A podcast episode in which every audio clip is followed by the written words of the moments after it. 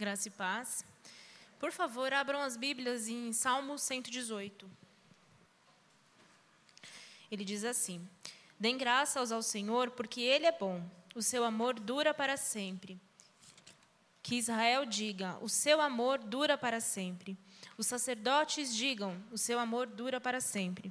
Os que temem o Senhor digam: O seu amor dura para sempre. Na minha angústia eu clamei ao Senhor, e o Senhor me respondeu, dando-me ampla liberdade. O Senhor está comigo, não temerei. O que me pode, o que me podem fazer os homens? O Senhor está comigo, ele é o meu ajudador. Verei a derrota dos meus inimigos. É melhor buscar refúgio no Senhor do que confiar nos homens. É melhor buscar Todas as nações me cercam, mas em nome do Senhor eu as derrotarei. Cercar-me por todos os lados, mas em nome do Senhor eu as derrotei. Cercaram-me como um enxame de abelhas, mas logo se extinguiram, como espinheiros em chamas. Em nome do Senhor eu as derrotei. Empurraram-me para forçar a minha queda, mas o Senhor me ajudou. O Senhor é a minha força e o meu cântico, ele é a minha salvação. Alegres brados de vitória ressoam nas tendas dos justos. A mão direita do Senhor age com poder. A mão direita do Senhor é exaltada a mão direita do Senhor age com poder. Não morrerei, mas vivo ficarei para anunciar os feitos do Senhor. O Senhor me castigou com severidade, mas não me entregou à morte. Abram as portas da justiça para mim, pois quero entrar para dar graças ao Senhor. Esta é a porta do Senhor pela qual entram os justos.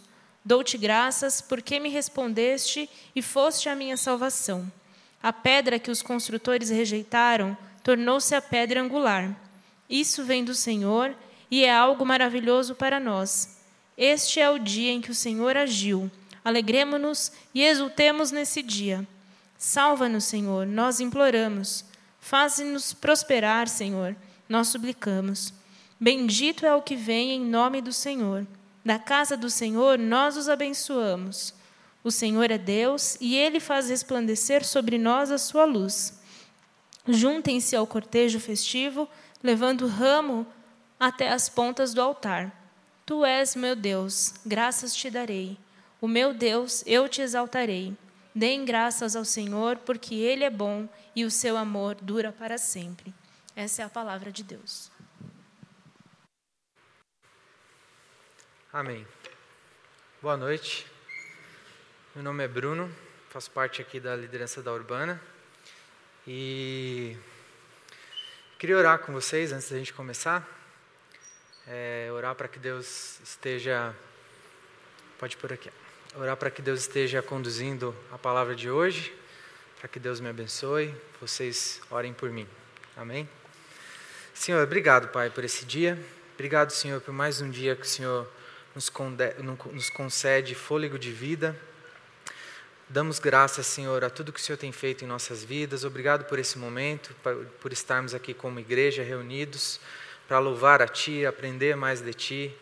Que o Senhor esteja conosco, Pai. Use, Senhor, a minha vida através da Tua palavra. Que o Senhor fale, Senhor, à Sua igreja, fale a mim. Em nome de Jesus, Senhor, esteja conosco nesse dia. Amém.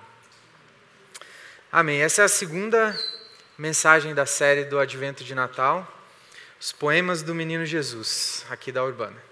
E hoje eu queria, é, primeiro, lembrar um pouquinho do que o Isaac falou na semana passada, lembrar um pouquinho do que, que é essa, essa, esse advento do Natal, o que, que é o advento. O Isaac já explicou um pouquinho antes da gente, é, no meio do louvor.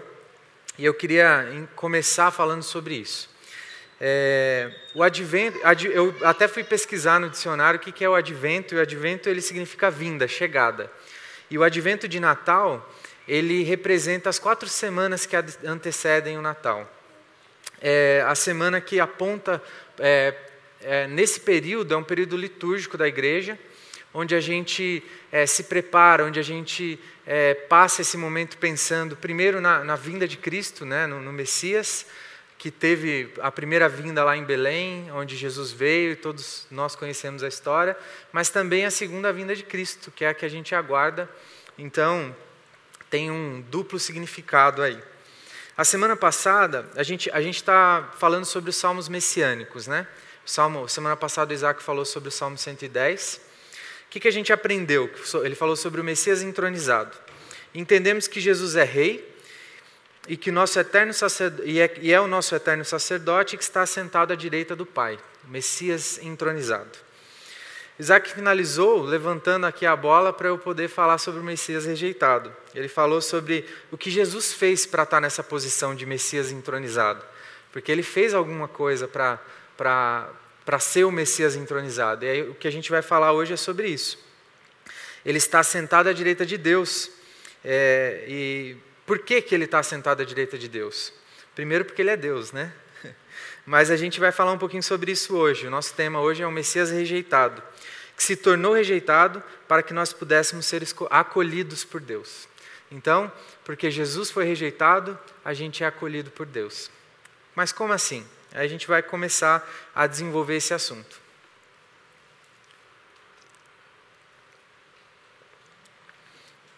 No Salmo 118, que a gente acabou de ler, no versículo 22, que é o versículo, o, o, ápice aqui do que eu quero comentar com vocês hoje, fala assim: A pedra que os construtores rejeitaram se tornou a pedra angular. Aí eu fui né, pensando sobre isso Primeiro, esse versículo é um versículo profético, né? Porque foi um versículo escrito muito antes da vinda de Jesus, mas que fala sobre o Messias.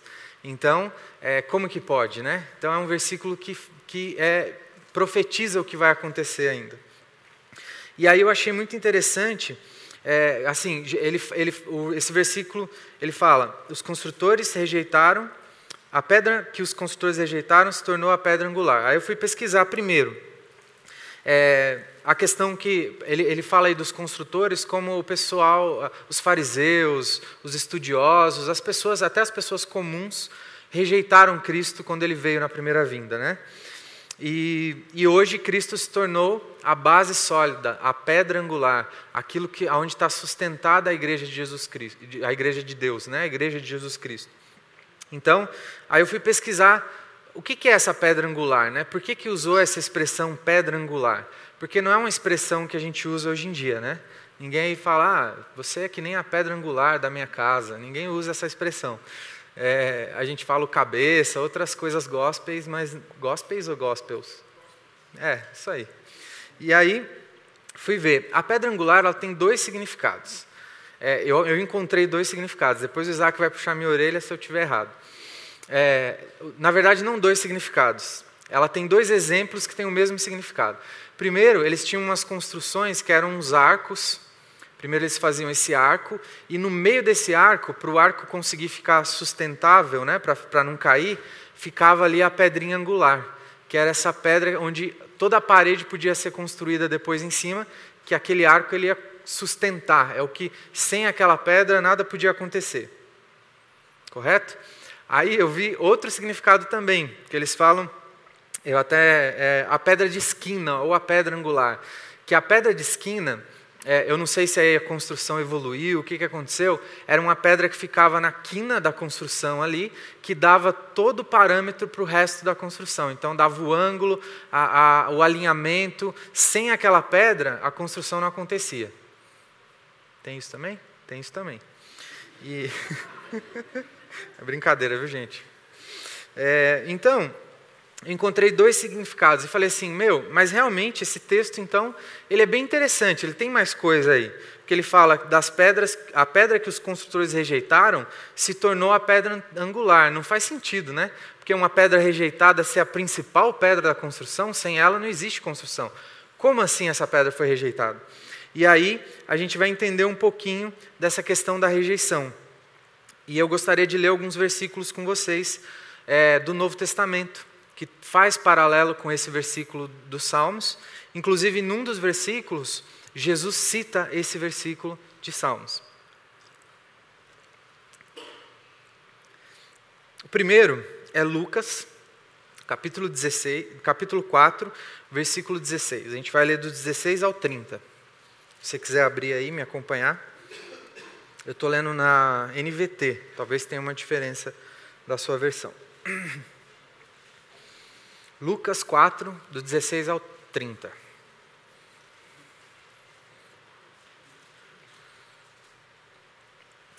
Amém?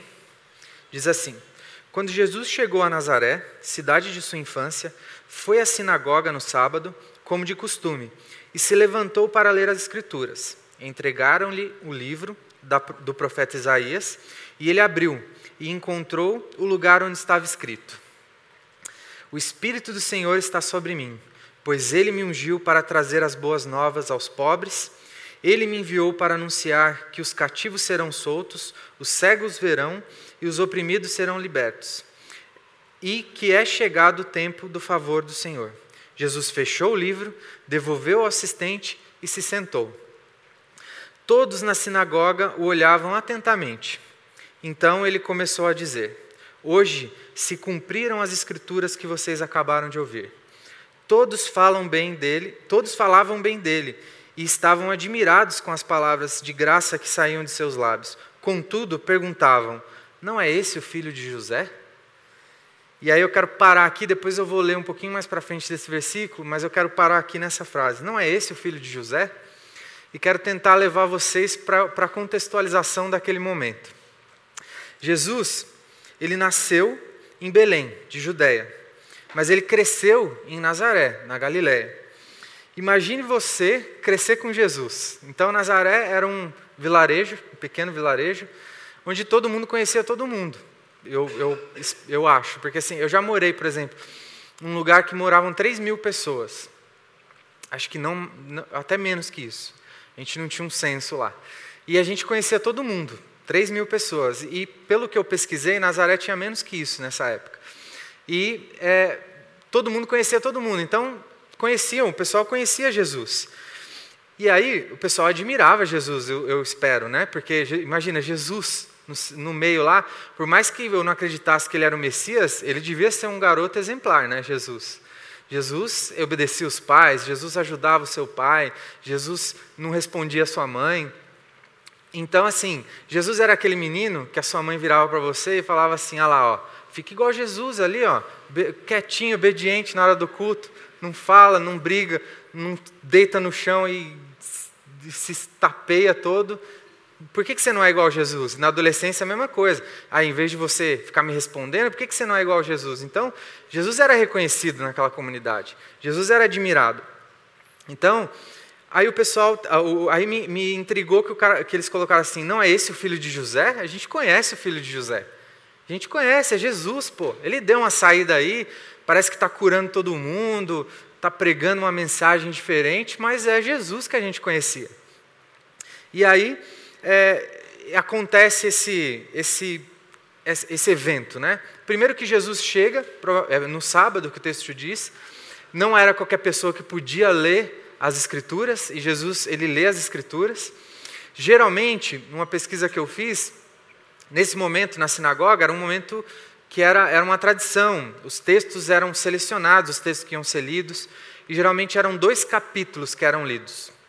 E aí, só um minutinho que a boca está seca. E aí, Jesus se levanta, pega o livro, lê um versículo e meio ele não lê todos os dois versículos. A referência é Isaías 61, é seria o versículo 1 e 2, mas Jesus ele para na metade do versículo 2. E ele lê essa parte que a gente acabou de ler, né, que termina e que é chegado o tempo do favor do Senhor. E aí ele para e senta. Aí todo mundo fica assim: "Ué, não é Jesus? Então Jesus voltou? E aí o que ele quer dizer com isso?" E aí ele ainda pega e fala: Hoje se cumpriram as escrituras que vocês acabaram de ouvir. Aí deu pane na cabeça de todo mundo. E eles falaram assim, ficaram parados para ver o que, que Jesus ia continuar falando. E aí Jesus continua falando. E aí começa a botar o dedo na ferida deles, a dar uma, uma mexida aí com, com, com, com o psicológico da galera. E aí Jesus fala algumas coisas, eu não vou ler tudo para não prolongar muito, mas no versículo 27, que que é o ápice do, do, desse momento, fala assim: E haviam muitos leprosos em Israel no tempo do profeta Eliseu, mas o único que ele curou foi Naamã, o sírio. Já cutuca os caras. Tipo, havia muita. É como se eu falasse que havia um monte de crente, mas a gente curou o cara lá que não é crente. Então já começou a apontar o defeito para os caras. Quando ouviram isso, aqueles que estavam na sinagoga ficaram furiosos Como assim? Eles conheciam Jesus, provavelmente gostavam de Jesus, de repente o negócio vira, o clima esquenta. E aí, é, eles levantam, expulsam Jesus da cidade, o arrastam até a beira de um monte sobre o qual a cidade tinha sido construída, pretendiam empurrá-lo do precipício abaixo. É, mas ele passou entre a multidão e seguiu seu caminho. Aí a gente já viu um milagre, né? Deve ter Deus, Deus agiu aí nesse momento, porque não tinha como ele fugir assim tão fácil. Então é um milagre aí. Jesus conseguiu fugir. Aqui a gente vê claramente a rejeição de Cristo. É um dos versículos que eu quero ler com vocês que a gente vê a rejeição. E aí eu quero ir preparando para eu aonde eu quero chegar, que é por que essa, essa rejeição, por que, que ela acontece? Primeiro, Jesus é, era conhecido deles e foi uma situação diferente que aconteceu ali. Mas Jesus falou a verdade. Jesus é, é, começou a falar algumas coisas que eles não, não, não, gostaram muito. Na verdade, sim, não gostaram nada, né? Porque eles iam, se iam matar Jesus é porque não gostaram mesmo do que ele falou. Então, Jesus falou algo que eles não queriam ouvir, mas era verdade. E aí, eu vou para outro texto, que é Marcos 12, do 1 ao 12. Vocês podem abrir aí para acompanhar junto. Marcos 12, do 1 ao 12. É outro versículo que fala sobre a rejeição. Nesse versículo, inclusive Jesus vai citar o versículo do Salmo, o versículo 22 do Salmo 118 que a gente leu. Diz assim, a partir do versículo 1. Então Jesus começou a lhes ensinar por meio de parábolas.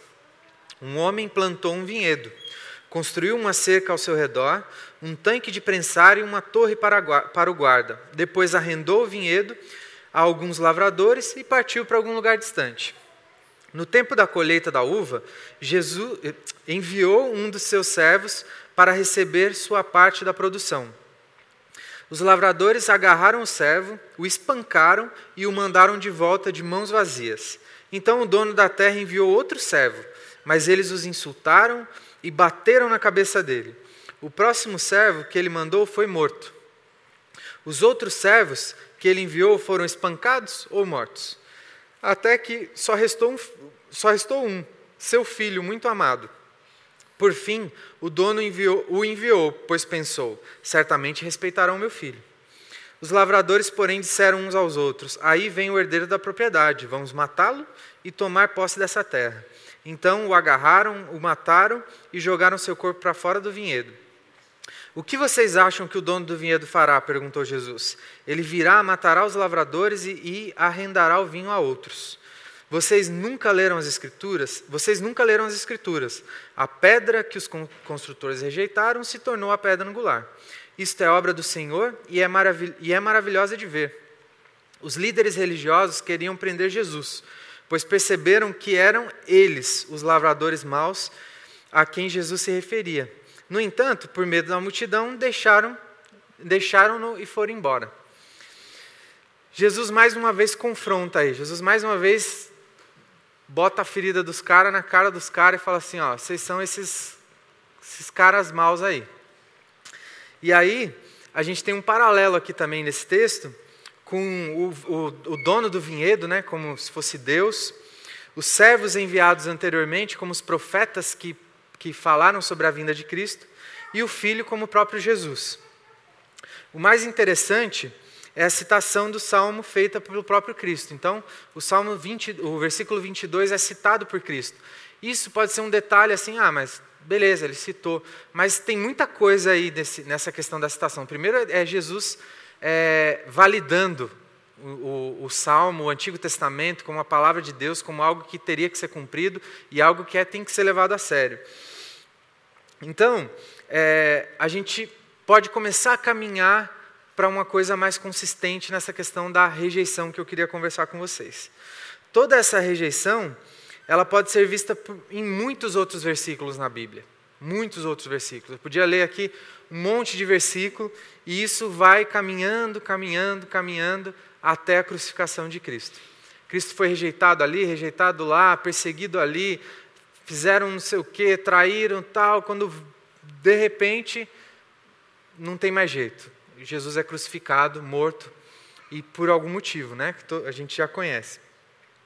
É, a cruz, aí, na, nesse, nesse, o que culmina todo esse processo é a cruz. Então, Jesus morre na cruz e depois do terceiro dia ressuscita por um motivo específico. E aí, o símbolo da rejeição de Jesus, que é a cruz, ele se torna o símbolo da nossa redenção. Isso é que é interessante. A gente acompanha todo esse processo do Messias rejeitado, que se torna o Messias responsável pela nossa redenção, pela minha e pela sua. E eu queria trazer uma, uma, uma aplicação para os dias de hoje. Eu queria é, mostrar que isso não é só uma história da Bíblia, que Jesus foi rejeitado lá naqueles tempos, mas que isso tem uma aplicação muito séria hoje, que isso é, é, pode ser aplicado nas nossas vidas, não é uma coisa distante, não é uma coisa que está fora daquilo que a gente, é, a gente. É só uma história que a gente lê. Nós vivemos num tempo de extrema, extrema necessidade de aceitação. A gente quer likes, a gente quer ser curtido no Facebook, no Instagram, a gente quer postar uma foto e quer que ela passe das 300 curtidas, 400 curtidas, mil curtidas, depende da sua popularidade. A minha, se passar de 20, já estou feliz. Então, depende de tantos seguidores que você tem. O Isaac, então, Passa, ele quer que passe de 50 mil. E aí, a gente quer isso, a gente tem essa necessidade de likes, de ser aceito. E a rejeição machuca. Desde aquele tempo até esse tempo, a rejeição machuca. A rejeição não é uma coisa legal. A gente quer ser aceito pelos outros e por nós mesmos. Você já viu isso? A gente quer ser aceito por nós mesmos. A gente quer é, se aceitar como a gente é. E aí a gente começa a, a, a sofrer vários impactos dessa questão. Então, a gente não consegue ser criticado. É, eu tenho um, um, exemplo, por exemplo. Eu sou um cara meio metódico e organizado. E aí, a minha esposa deve estar chegando daqui a pouco, minha esposa está grávida e tal. E, e eu sempre peguei no pé dela. Amor, você deixou um negócio ali, desorganizado, vamos arrumar e tal. Sou um cara meio chato. E, e aí, beleza, né? Mas sou sempre eu que falo da bagunça dela, nunca ela que fala da minha bagunça. Aí um dia a gente saiu para jantar e ela falou assim: amor, preciso falar um negócio. Eu falei: ixi, lá vem. Então, tenho notado que era um período que eu estava meio com alguns problemas, meio de, com dificuldade, e eu acho que eu comecei a deixar as coisas meio bagunçadas. E aí a minha esposa falou que eu, que ela queria que eu ajudasse mais na organização da casa, porque eu estava deixando muita coisa bagunçada. Malandro. Eu fiquei frustrado, porque assim, mas eu sou organizado. Como assim? Você, aí, aí qual é a minha reação imediata? Apontar o dedo de volta. Mas você deixa isso desorganizado, você deixa aquilo, eu sempre peço para você organizar isso, organizar aquilo, e agora você vem falar porque eu deixei meia dúzia de coisas desorganizadas numa semana? E é, aí minha esposa é um poço de sabedoria. Tá bom, amor. É, eu só, só queria comentar e tal, mas tá bom, você é mais organizado mesmo e tal. Aí eu falei, putz, né? Acho que não é, essa, não é esse posicionamento que eu tinha que ter tido. Aí lembro, tem uma coisa que martela na minha cabeça. Não sei se eu falei isso aqui já às vezes, as outras vezes que eu preguei, mas é uma coisa que o Isaac falou para mim que isso entrou no meu coração assim e torceu que ele falou assim, ele nem falou para mim, ele falou numa aula, eu acho, que o mais maduro cede. E aquilo ficou martelando na minha cabeça. E toda vez que eu encontro numa, eu me encontro numa situação de conflito assim na minha casa com a minha esposa, e eu lembro dessa dessa dessa frase do Isaac, e eu lembro que não sou eu que cedo, é minha esposa. E eu falo, putz, eu tenho muito que amadurecer ainda, né, velho? Porque como é que eu não cedo nunca? E aí eu tento, me forço a ceder. E aí nesse momento eu falei, não, amor, você tem razão. Se você está reclamando é porque de fato eu fiz errado. E não importa se você é mais bagunceira que eu, enfim. Eu preciso melhorar, né? E aí essa essa crítica que a gente recebe, eu dei esse exemplo meu, porque é difícil ser criticado. Quando você aponta o dedo, pro, pro, principalmente para marido, mulher, irmão, que a gente convive muito, e aponta e fala: Cara, acho que você errou nisso, acho que isso aqui não está dando testemunho de Cristo, acho que isso não está legal. A pessoa já se defende. Não, porque, mas você também não sei o quê. Mas aquele dia, aí o Isaac me chama a atenção, que eu falei uma coisa que não devia na pregação, eu falo, ah, mas aquela pregação tal dia, você também falou um negócio que não foi legal não, mano. Não foi bacana não. Não é essa a postura que a gente tem que ter. Mas a gente tem. Porque não importa se a gente é cristão, se a gente não é, é isso está enraizado no nosso coração. E é disso que eu queria falar com vocês. Além de, de, de ter dificuldade extrema de ser criticado e de ser rejeitado, a gente não quer ser rejeitado, a gente quer ser aceito. A gente está numa geração que é assim: eu me sinto de um jeito e não daquele jeito, ao invés de falar assim, como que a Bíblia diz que eu tenho que me sentir? Então, assim, não é o que eu acho que eu me sinto, ah, eu me sinto aquela caixa de som. Não, a Bíblia fala que eu sou o Bruno, sou homem, sou casado, sou cabeça da minha casa, sou ajudador da minha esposa. Eu sou, a Bíblia tem várias, tem a descrição de como eu tenho que ser e não como eu sinto que eu tenho que ser. A gente tem dificuldade com isso. Eu tenho, eu queria traçar um paralelo com, com a questão da crucificação de Cristo também. Porque a gente pode ter essa mesma coisa que eu estou falando da minha atitude quando eu sou criticado, a gente tem a questão na cruz. Lá, quando Cristo estava crucificado, e tinha um, um, rapaz do lado dele, outro rapaz do, do, outro lado, e um rapaz falou assim: Cara, você não devia estar tá aqui. Eu devia estar tá aqui. Eu matei, eu roubei, eu fiz o que quer que seja. Eu, não, eu deveria estar tá aqui, mas você não. Você não fez nada para estar aqui. Esse cara teve uma postura e encontrou favor. Ele foi acolhido por Cristo. Na hora ele foi abraçado por Cristo. O outro já teve outra postura. O outro virou e falou assim: Não, por que você não desce daí então, mano? Você não é o Deus? Você não é isso? Você não é aquilo? Faz aí. Apontou o dedo de volta. Não teve uma postura que, que deveria ter tido. E também foi rejeitado. Não encontrou o favor de Cristo. A gente, mesmo nos declarando cristãos, a gente rejeita Cristo. A gente pode virar lá e falar assim, pô, mas esses estudiosos e fariseus são uns, perdão da palavra, uns trouxa mesmo, né, cara? Cristo lá fazendo tudo, curando, dava para ver na cara que ele era Jesus, que ele era o Messias, e os caras só querendo matar o cara que, com, com a postura errada. Mas eu queria dizer que eu e você, a gente também tem a mesma postura a gente a todo momento escolhe outras coisas no lugar de Cristo. Mesmo declaradamente cristão, mesmo declaradamente seguidor de Cristo, discípulo de Jesus, eu escolho não estar perto de Jesus. Eu escolho fazer coisas que me afastam de Jesus. Eu rejeito a Cristo toda vez que eu escolho fazer aquilo que Ele não mandou eu fazer. É a minha natureza. E como que, como que eu, então, mas, mas então está todo mundo perdido, como que, que, que eu faço então? Mas eu sou assim, me, essa é a minha vontade, eu não consigo controlar. Como que eu vou fazer? É fácil a gente olhar o texto lá atrás, ler, já é uma história que aconteceu, já está escrita ali, e falar, pô, esses fariseus pisaram na bola, né, cara? Como que, como que pode? Mas a gente faz isso. A gente faz isso hoje. Toda vez que eu vejo uma coisa que eu não deveria ver, Toda vez que eu trato a minha esposa de um jeito que eu não deveria tratar, toda vez que eu faço alguma coisa que eu não deveria fazer, que a Bíblia não manda, eu estou rejeitando a Cristo. E Cristo foi rejeitado, foi humilhado, bateram nele, mataram ele, para que eu e você pudéssemos crer nisso, crendo nisso, alcançar a graça de Deus, ser acolhido por Deus. Através desse sacrifício de Cristo, eu posso ser acolhido por Deus. Então é, não é essa postura que eu tenho que ter. Não é a postura virar para Raquel, eu virar para Raquel e falar assim: "Ah, mas você também desorganizou ali". Porque eu me acho organizado da casa. Não é a Raquel, ela é a bagunceira, eu sou organizado. Mas não é assim. Não é verdade. E o mais maduro sempre cede. Isso nem estava no esboço, mas eu sempre lembro disso.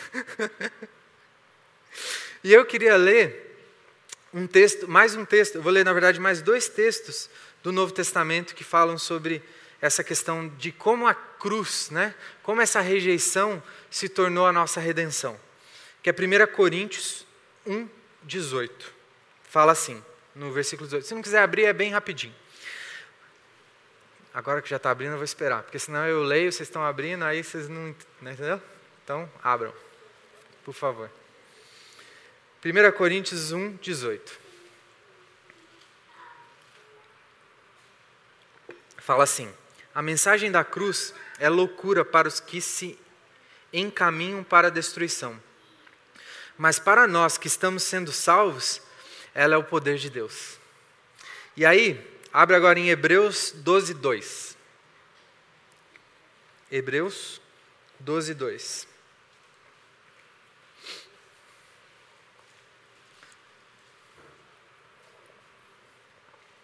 Em Hebreus 12, 2 diz assim: Mantenhamos o olhar firme em Jesus, o líder e aperfeiçoador da nossa fé. Por causa da alegria que o esperava, ele suportou a cruz sem se importar com a vergonha. Agora ele está sentado no lugar de honra, à direita do trono de Deus. A mensagem da cruz, ou seja, o verdadeiro evangelho, precisa causar rejeição. A mensagem de cruz, que é igual ao verdadeiro evangelho, ela precisa causar rejeição. E aí a gente tem dois caminhos. Ela pode causar rejeição à nossa condição. Então eu ver a mensagem de, da cruz e falar assim: realmente eu não valho nada. Eu preciso dessa graça. Eu preciso de Jesus. Essa é a primeira, a primeira postura que eu posso ter. E a segunda é rejeição a Cristo. Ah, esse Cristo aí é doido, não sabe o que fala. Pô, como pode um cara que vê. Você acredita nessa história? Você é crente? Você é crente? Você acredita nessa história? Que Cristo veio aí, morreu, perdoou os pecados. Quando você prega o Evangelho, quando você tenta falar para alguém ou para você mesmo, porque muitas vezes você tem que pregar para você mesmo, você tem duas saídas. Se a mensagem foi do Evangelho, uma mensagem que, que realmente impacta o seu coração, que realmente transforma, traz mudança, traz mudança de direção, mudança de direcionamento, mudança de coração, de atitude, ela precisa causar do, rejeição. E aí eu posso ter duas rejeições. Eu posso ter a rejeição realmente, igual eu dei o exemplo de você aqui, amor. Igual eu virei para Raquel e falei assim: não, apontar o dedo e falar que, ah, eu não, não você que é bagunceira, eu, eu sou, eu não estou bagunçando nada, ou eu posso falar, ah, realmente, amor, eu preciso te ajudar mais. Então eu tenho duas escolhas. E aí eu escrevi isso porque eu achei isso muito interessante. E eu escrevi assim: a mensagem da cruz, ou seja, o verdadeiro evangelho, ou seja, se é a mensagem da cruz, tem que ser o Evangelho. Se é o Evangelho, tem que ser a mensagem da cruz. Qualquer evangelho que saia disso não, é, não provém de Deus. O Evangelho verdadeiro é a mensagem da cruz. Ela precisa causar rejeição. Oramos para que seja com a nossa condição degradante, imersos em angústia e pecado longe de Cristo, e não com o próprio Cristo. Então, que essa rejeição seja com a nossa condição de pecador e não com o próprio Cristo. De falar, ah, isso aí não tem como viver assim, gente. Tem como fazer o que essa Bíblia fala. Não tem como. Como que, como que eu vou não trair a minha esposa? Como que eu vou. Estou colocando coisas aqui né, totalmente é, gritantes, mas tem coisa pequena. Coisa pequena. Como que eu não vou ver essas coisas? Não tem como. Como que eu não vou fazer isso? Não tem como. Quando eu faço isso, eu não tô, eu estou invalidando eu tô, eu tô invalidando não, desculpa, eu estou rejeitando o favor de Cristo. E muitas vezes eu não rejeito, eu sou crente, o batista do bigode grosso, como o Isaac gosta de falar. Então, eu não, não rejeito, eu acredito, eu confio e realmente professo que é isso aí. Só que, às vezes, eu tento invalidar o sacrifício de Cristo, fazendo coisas que não sou eu que tenho que fazer, falando, batendo no peito e falando: Ó, eu sou bom, eu faço isso porque eu não fumo, eu não bebo, eu não faço nada de errado e por isso eu sou um crente exemplar e eu vou para o céu. Quando eu faço isso, eu invalido o sacrifício de Cristo, porque não é por causa disso que eu vou para o céu. Se graças a Deus, pela graça de Deus, que tem me ajudado a me santificar, a ser um melhor marido, a ser melhor, um melhor pai, graças a Deus e não graças a mim. E para ter a salvação, para realmente ser alcançado por essa graça, o que eu preciso é crer na mensagem da cruz, no Messias que foi rejeitado e que por isso ah, sofreu tudo que ele sofreu para que hoje eu pudesse encontrar essa graça. Que esse Natal, a gente, que essas semanas que antecedem o Natal, do Advento que a gente tem estudado, é, é, lido mais sobre isso. O Isaac trouxe essa reflexão na semana passada, eu trouxe agora essa semana. A semana que vem a gente vai ter outras coisas e na outra também que a gente possa realmente se lembrar do sacrifício de, do sacrifício de Cristo, da rejeição, do Messias rejeitado, que por causa dessa rejeição a gente foi acolhido por Deus. Por causa da rejeição, da morte de Cristo, fomos acolhidos por Deus. E eu queria encerrar com uma frase que eu li no Facebook do nosso professor, amigo, querido Ziel Machado, sobre o Natal. E eu estava preparando essa, esse estudo e tal, e me lembrei do Ziel. O Ziel é um cara fantástico, que eu gosto muito dele, e ele fala coisas muito práticas que realmente pegam no meu coração. E eu vi um post dele do Natal e lembrei disso e fui lá buscar. E ele diz assim: Minha oração para este mês é que a verdadeira luz ofusque as luzes falsas que nos impedem de ver a verdadeira vida. Brilha Jesus. Então, que esse Natal a gente possa lembrar do verdadeiro significado, do verdadeiro é, propósito do Natal e não só nos lembrarmos do sacrifício que Jesus fez, mas que Ele está vindo. E a segunda vinda dele vai ser sensacional, onde estaremos todos juntos como igreja e sem um monte de problema que a gente tem que enfrentar hoje em dia que é bem complicado, e essa é a nossa esperança. Vamos ter bom ânimo, continuar lembrando dele, porque ele venceu o mundo através do seu sacrifício, e é por isso que nós estamos aqui hoje. Amém? Vamos orar? Senhor, obrigado, Pai, por essa mensagem. Obrigado, Senhor, pelo que o Senhor tem feito no nosso meio. Obrigado, Senhor, pelo teu sacrifício. Obrigado porque o Senhor foi rejeitado para que nós pudéssemos ser acolhidos por Deus, Pai. Que o Senhor esteja nos enraizando essa mensagem ao nosso coração, a mensagem da cruz, a mensagem do teu evangelho, que o Senhor esteja realmente nos ajudando a compreender cada dia, a nos santificar mais, a estarmos mais perto de Ti como igreja, é, individualmente também, Pai.